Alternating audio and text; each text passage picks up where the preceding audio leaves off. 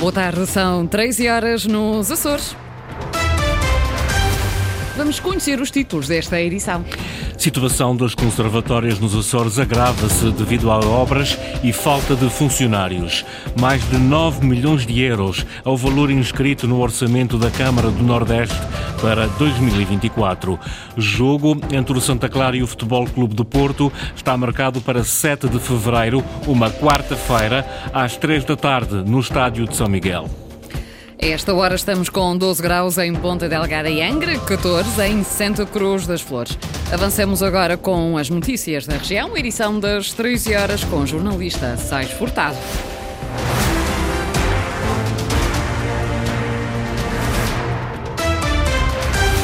Está a agravar-se a situação nas conservatórias nos Açores. A de Ponta Delgada continua fechada para obras e o mesmo vai acontecer com a da Horta. A Conservatória da Povoação encerra a partir da próxima segunda-feira por falta de funcionário. No Nordeste, devido ao volume de trabalho, é praticamente impossível pedir qualquer documento e já não aceitam serviços de urgência. O presidente do Sindicato Nacional dos Registros diz que a situação ainda se vai agravar este ano. Luís Branco.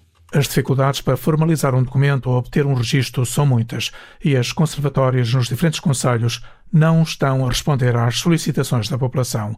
Este ano, estes problemas vão mesmo agravar-se. E isto é uma situação que, que se irá sentir cada vez mais, cada mês que passa vai se sentir mais, porque as pessoas eh, estão em idade de apresentação, a média de idade do serviço é de 60 anos, e isto é uma situação que se vai verificar cada vez mais ao longo deste ano. Rui Rodrigues, presidente do Sindicato Nacional dos Registros. No eixo destes problemas está a falta de planificação dos governos nacionais, apesar de se terem aberto concursos em dezembro findo. Ainda falta mais etapas para queimar para o recrutamento, nomeadamente eh, provas de, de psicotécnicos, estágio, para depois se verificar efetivamente os profissionais estarem ao trabalho eh, das comunidades. O que, quanto a nós, isto vai demorar eh, praticamente este ano todo, se, é que este ano já teremos esses recursos a estagiar nos serviços conservatórias encerradas para obras, atrasos nos registros, falta de pessoal, problemas na obtenção obrigatória e legal de serviços do Estado, está a afetar a população dos Açores e a atrasar processos. São mais de 9 milhões de euros o valor inscrito no orçamento da Câmara do Nordeste para 2024. No Conselho menos populoso da Ilha de São Miguel, os principais investimentos da autarquia contemplam as áreas sociais, mas também a concretização de obras apoiadas pelo Programa Operacional 2020. Linda Luz. É um orçamento realista, diz o presidente da Câmara do Nordeste. São 9 milhões 318 mil euros, divididos entre despesas correntes e investimentos para o Conselho. Uma das grandes apostas da autarquia, segundo António Soares, é a área da habitação. O maior investimento é na, nas funções sociais, nomeadamente no apoio às famílias com mais fragilidade. Eh, nós temos a estratégia local da habitação, com o protocolo que assinamos com o IRU, e que se prevê este ano um investimento de por volta de 1 milhão e 200 mil euros. António Soares destaca outros investimentos. No âmbito do Pro-Rural, eh, vamos avançar com dois edifícios, um em conservação e outro eh, a construção de um polidesportivo em Santo Antônio e vamos concluir aquilo que não foi possível do PO 2020 com orçamento próprio, que é, nomeadamente, a requalificação do mercado municipal, a zona de Largo de Baixo da Ponte, e prevê-se também uma custa verba para a conclusão do, do, parque industrial. Em 2024, a autarquia vai contratar 19 funcionários. Apesar do município estar em reequilíbrio financeiro, conseguiu autorização do Fundo de Apoio Municipal, uma possibilidade abrangida também pelo Orçamento de Estado. Estamos com um quadro de pessoal muito reduzido e, eh, e é uma forma de colmatar essa lacuna e também de ajudar as pessoas e, e dar outras garantias aos agregados familiares que vão concorrer e que eh, vão ficar efetivos no quadro. O plano e orçamento da Câmara do Nordeste foi aprovado por unanimidade em reunião de Câmara e Assembleia Municipal.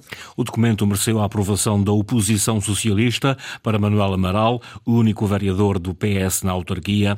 O orçamento dá resposta aos problemas dos nordestenses. A área de investimento com maior relevância é a habitação. Do lado oposto, há verbas aplicadas que o socialista considera não terem retorno. É na parte da habitação eles com um ponto forte. Tem eh, apostado na habitação, porque as casas aqui no Nordeste estão um bocadinho caras, a ver se a gente uh, consegue fixar aqui jovens aqui no Nordeste. Um ponto fraco para mim, eu não concordo, não posso concordar, que aqui no Nordeste se façam as festas que se gaste a luz de dinheiro e não sejam pagas. É um dinheiro que, não digo que tenha dois ou três empresários do Nordeste que vejam algum dinheiro, mas uh, uh, 90% daquele dinheiro não tem retorno. Mesmo assim, Manuel Amaral destaca que este é um bom plano e orçamento, o maior já apresentado por um executivo no Conselho.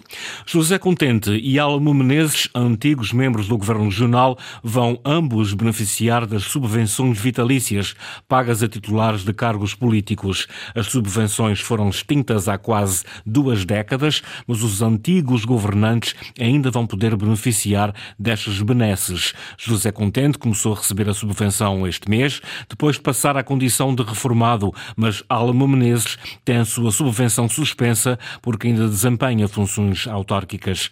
Ricardo Freitas. José António Vieira Contente é o mais recente beneficiário das subvenções vitalícias pagas pela Caixa Geral de Aposentações a antigos titulares de cargos políticos nos Açores. José Contente foi membro do Governo Regional durante 16 anos consecutivos e deputado à Assembleia Regional, eleito por São Miguel durante as últimas três legislaturas pelas listas do PS. Mas no final de novembro renunciou ao mandato e passou à condição de reformado. Irá por isso acumular a sua pensão de 2.800 euros mensais com a subvenção vitalícia no valor de outros 2.900. No total, uma reforma superior a 5.700 euros. Além de José Contente, também Almo Menezes, atual presidente da Câmara Municipal de Angra do Heroísmo, eleito pelo PS, figura na lista dos beneficiários das subvenções. Embora no caso do autarca terceirense, a subvenção esteja suspensa, pelo menos enquanto não terminar o seu mandato.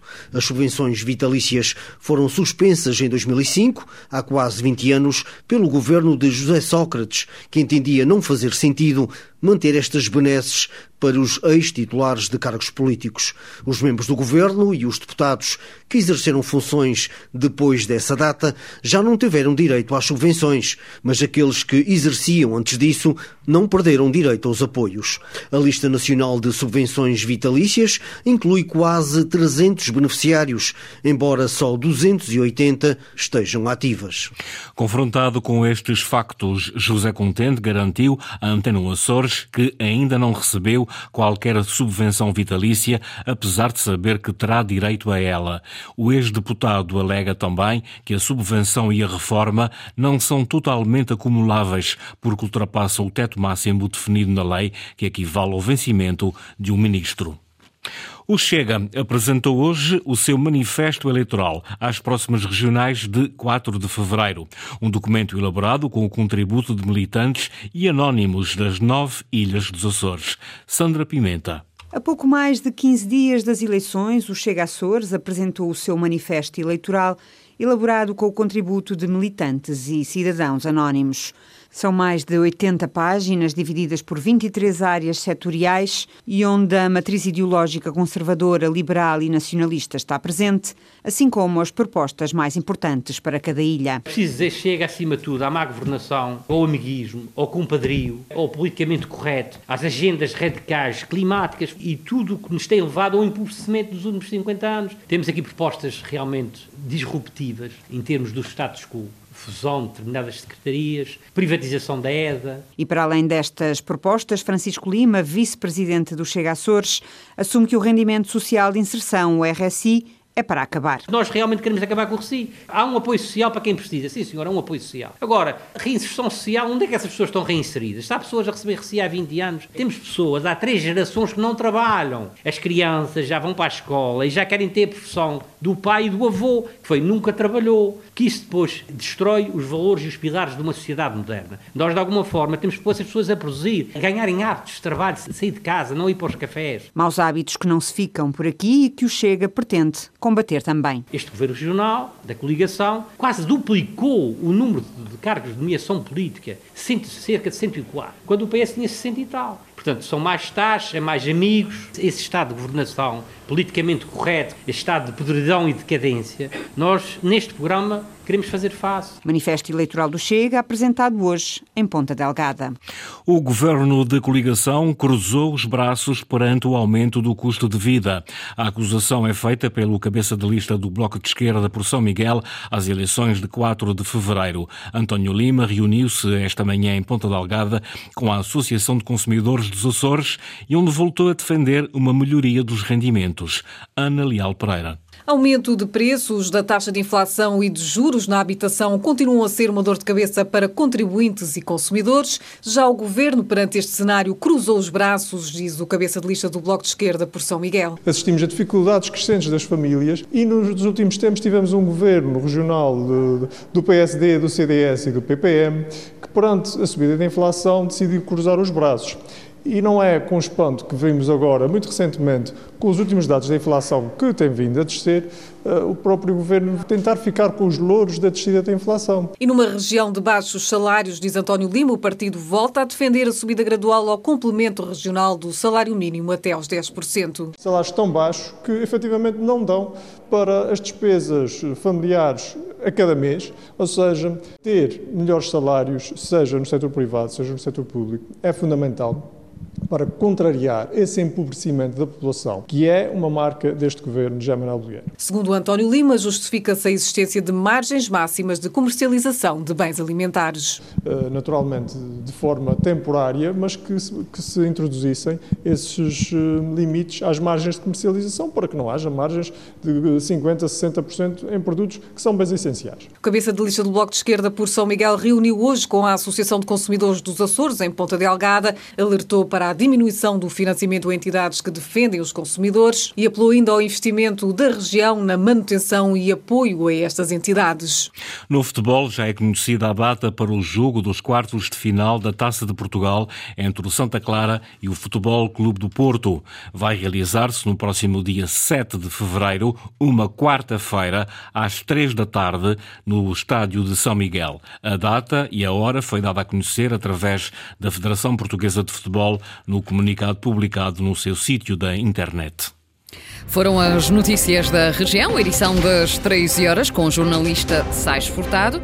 Notícias em permanência em acores.rtp.pt e também no Facebook da Antena 1 Açores.